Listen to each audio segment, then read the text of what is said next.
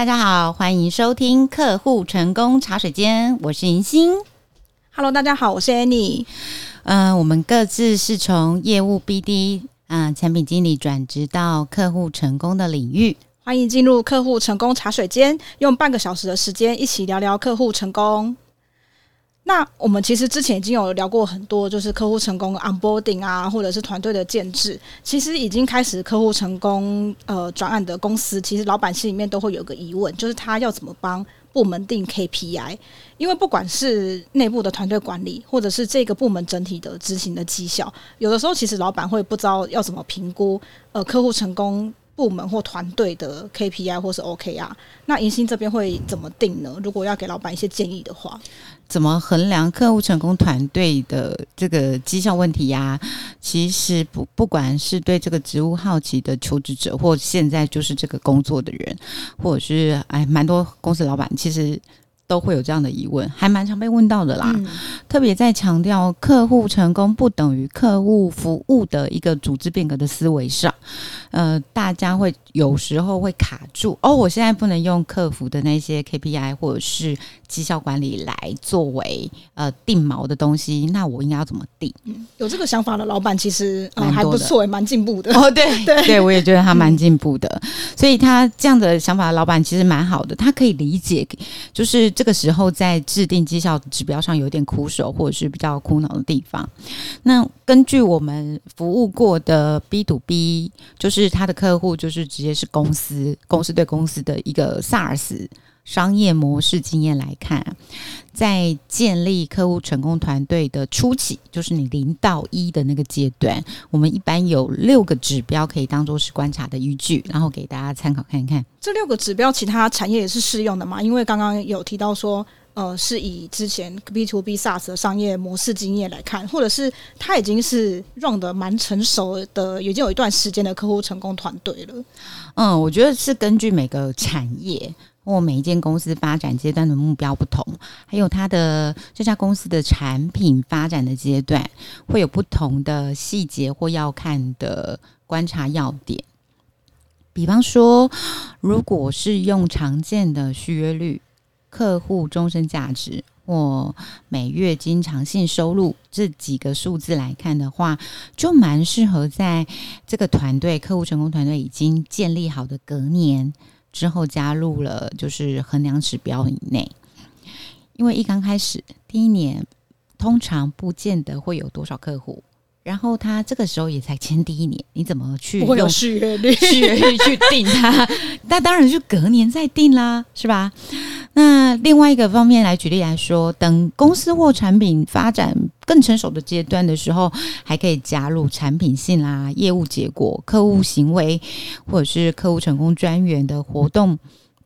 行为来区分不同的面向，那那时候大概就可以定到十到十六条这么多的衡量指标，哦，真的还蛮多的耶。对对对。那我们会先用这个六大指标，我们下面可能一一的来聊一聊。那第一条其实就是之前我们节目也有提到的，就是有效快速的用户引导。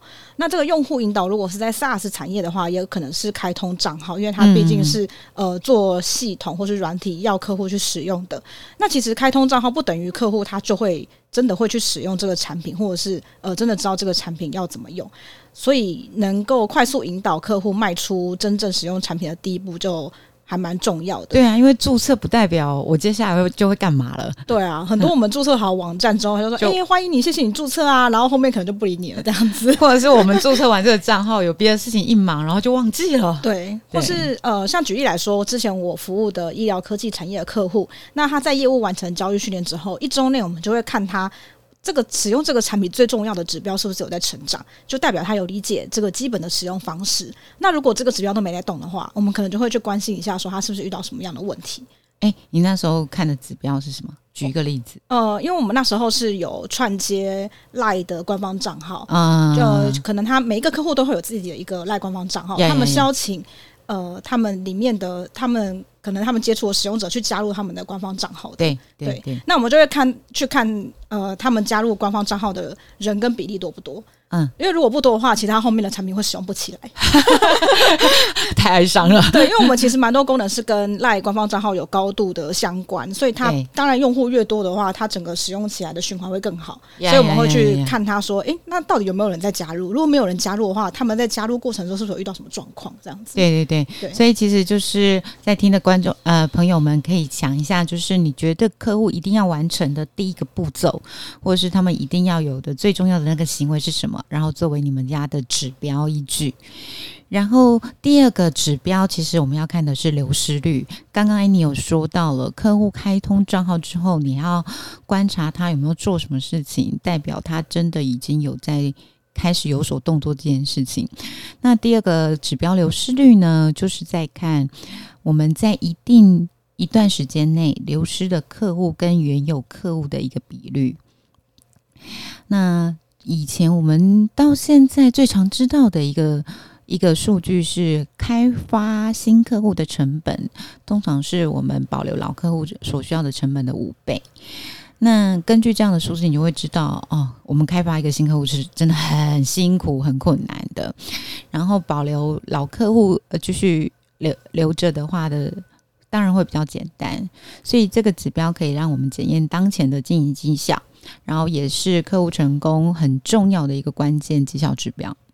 那呃，像之前呃，银星这边的公司，它可能会怎么去计算流失率呢？比方说，它是会去算开发新成本的、嗯、新客户的成本是多少吗？好，我我我呃，大概举个例子，以实际上的来说，因为现在其实蛮多 SaaS 公司就是会有。让你有一个试试用的时间嘛？对。然后或者是他没有给你试用，所以你要直接买他的某一个方案。假设是前者，就是他可能有让你试用七到十四天，然后就会问你要不要注册成呃，就或付费成为正式的会员。那我们会去看他那个呃试用期间的客户啊，在结束之后保留了下来是多少个人。哦，了解了解。对，那试用时间本来就是刚刚 Annie 前面讲的，就是前面那个用户领导非常非常的重要。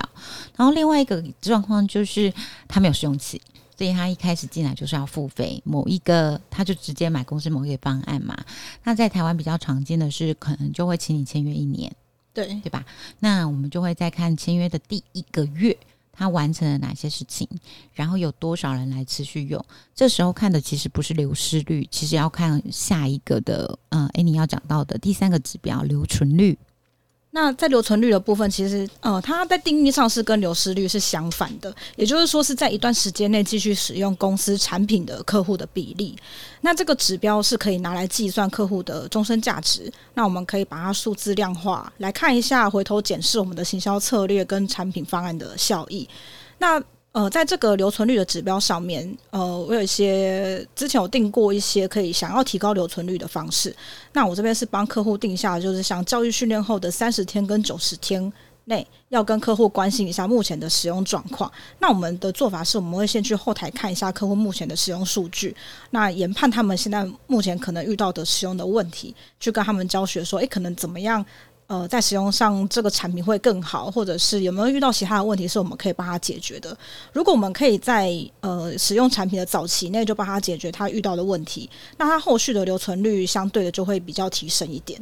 哦，那这边我想要稍微补充一下，呃，诶，你是帮呃客户订三十天跟九十天嘛？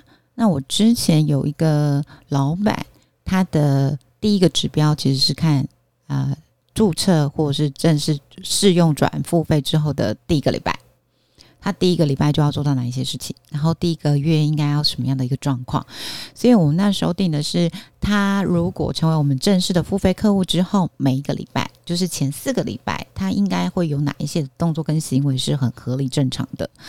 然后在第一个月、第二个月、第三个月，我们都会约时间跟他的，他跟对方做访谈，要就是了解一下他们使用上的一个一些状况。那但是这些方法算因人而异，就是你要怎么处理你的留存率，呃，各家方式的呃各家公司老板的要求跟方式都不太一样。我们这边就是提供给大家做一个参考。那第四个会看的指标，其实就是你能不能 upsell 它。不是啊，就是扩展营收这件事情。嗯，扩展营收这件事情是我们要根据呃客户的行为跟他发展，跟他自己公司发展的规模阶段，然后呃把它转换，怎么转换呢？第一个可以观察是怎么把潜在客户转成付费客户，然后呢，或者是从呃基础的方案升级到比较进阶的方案。第三个是他有没有加购其他的功能模组。那要做哪一件事情，其实就是跟让客户成功团队去跟呃，我们会很依赖客户成功团队跟这个客户的接触状况，去了解客户现在的状样貌，跟他下一步可能会遇到的状况呃阶段，然后去给他一些建议。所以，要么就是让他从没有付钱的客户变成有付钱的，或者是他从基础的方案升级到进阶的方案。或者是他的方案不变，但是他需要再加购某一个功能模组会比较适合他，这些都算是扩展营收的一个绩效指标内容之一。这边跟业务的分工会呃有一点小重叠吗？我觉得不会耶，嗯，但但是有一些客户会很依赖他当初。啊、呃，接洽的业务，然后他可能就会跟这个业务说他想要做什么事情。嗯、那根据我的经验是，业务通常还是会回来跟客户成功团队说啦，说嗯，我们有哪一个客户他最近现在非常需要什么，然后所以请你去照顾他一下，或者跟他解说一下，请他们接手这样子。对，因为业务比较明确一点来讲，就是如果我们就一刀切下去，业务只要负责新的单子。那客户进来公司之后，签下单子之后，所有的服务跟他要不要再继续付钱给公司更多，这应该就是客户成功的范围了。对对对对，好。那第五点的话，嗯、呃，会是净推荐值的部分。净推荐值其实是听起来好像中文上有点绕口，在英文的话，它就是 Net Promoter Score。那这个的定义是会在你的客户会不会推荐你的产品给其他人。那这个指标其实是呃比较来的，是相对于批评的人来说，推荐的人呃有多少？有多少客户会强烈推荐你的产品？比方说，他可能遇到同业，他可能会说：“诶，我也在用这个产品，可以帮助到我什么什么东西，也推荐你用用看。”那为了达到这个目标，其实在呃顾客满意度这个评断的指标，就要一起加入到。这个比较的标准才会比较准确。那其实这个净推荐值，呃，听起来会有点抽象。如果一开始是没有办法量化的话，其实我会先。呃，访谈客户，先请他们提出来，记不记得有谁会帮他介绍客户？这个就是他呃应该要去好好抓住的一批呃对他来说非常忠诚的使用者。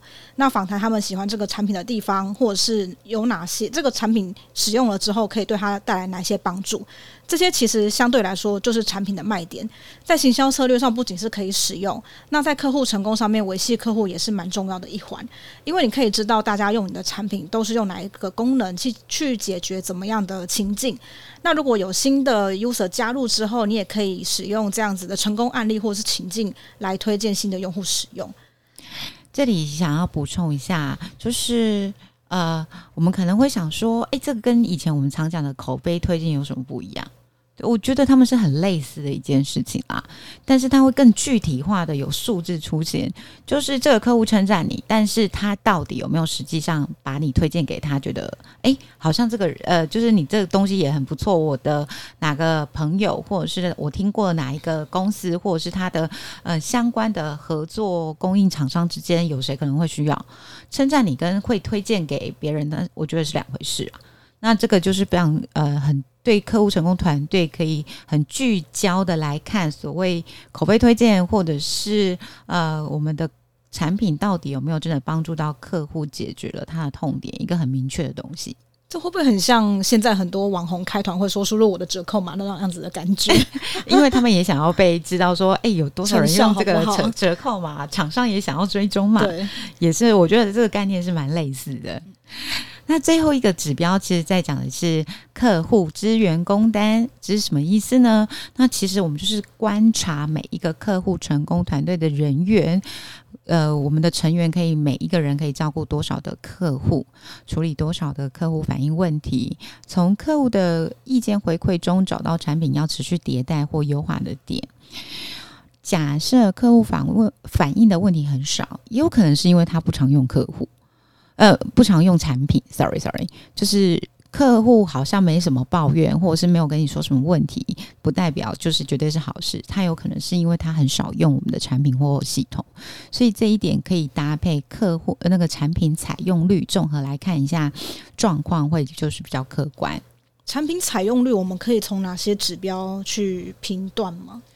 产品采用率，我觉得它就会非常的需要一些后台数据，哎，所以我这边可能会就是提醒一下产品经理，哎，你以前当产品经理的时候，可能就会问我说，哎，你我们这个呃客户成功这边啊，会需要看到就是呃这个客户在做每一个动作的节点。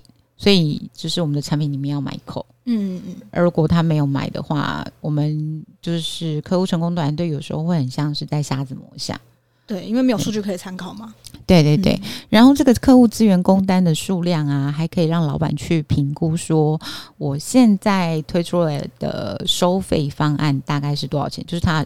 营收大概是多少？然后得以分配到呃，就是可以付出的成本、持续维护的成本，大概是落在什么区间会是比较合理的？那假设比如说这个产品一个月的月租费才几百块，然后一个客户成功团队人员只能照顾十到二十个客户，绝对是太少嘛。嗯嗯嗯。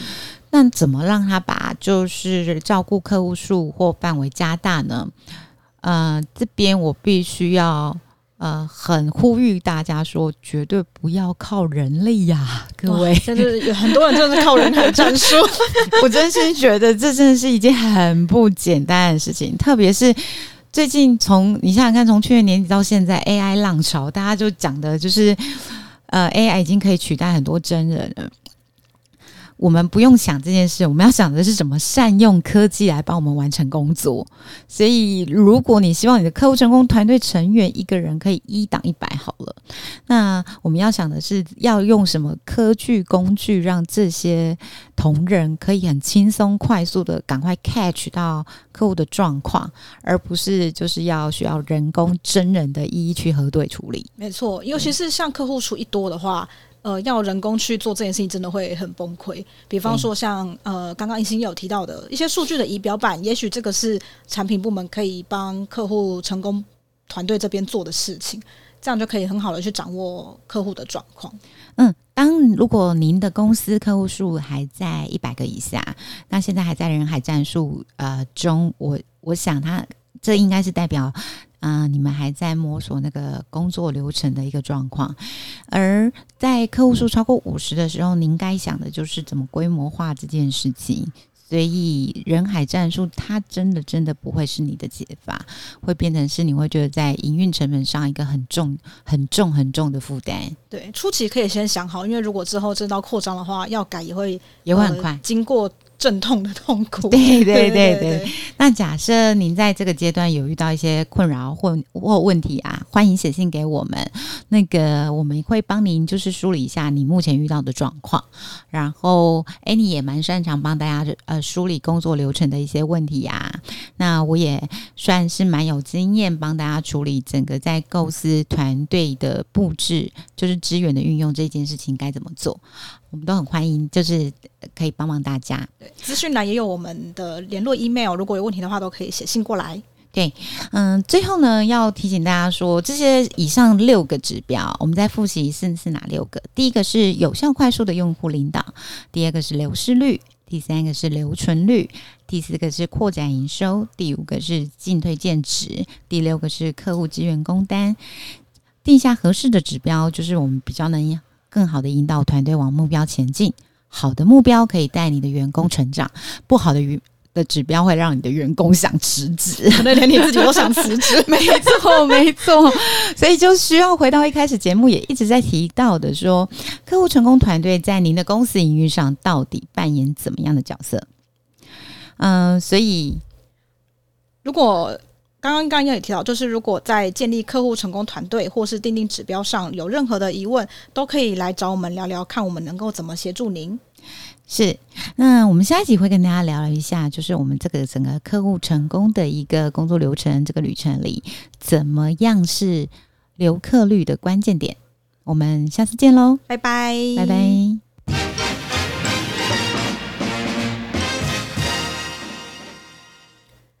每一集节目的最后会有一个活动小贴士单元，我们会分享办活动的小秘诀。今天要跟大家聊聊的是活动企划书的几个要素。那通常活动企划书会有几个必备，一定要写上去的东西。第一个一定是活动的形式，它是实体或线上，会非常影响到整个活动流程的进行。那再来是当然是很基本的活动的日期或是时间。那如果是实体的话，还会有活动的地点。当然，如果你是线上的话，也会有活动的地点，只是那可能是直播的场地。那再来就是活动的主持人、与会的来宾，或者是还有其他呃工作人员或者所需的人力。那再是活动的流程，活动的流程在计划书上面我们会呃不会写到像细流表那么的详细。下一集我们也会提到细流表需要具备怎么样的元素。那流程的话，主要是让我们了解说，诶，会什么时间会进行什么事情，那会需要什么人来协助这样子。那第六点的话，我们会呃也会写到活动所需的器材，例如我们可能需要直播的器材，我们可能需要音响，这些也会在企划书的时候先列出来给呃需要参考的人先参考一下。那最后是活动会先出估一个预算，因为我们自己可能心里内部也会有一个呃成本的估算，或者是需要提给客户的话，我们也需要有一个呃合理的预算让客户参考。那活动计划书除了是帮助自己思考整个活动的整体架构，也是提交给主管或是客户参考的重要的文件。那以上这几点，希望对大家撰写活动计划书会有帮助。那我们就下一集再见喽。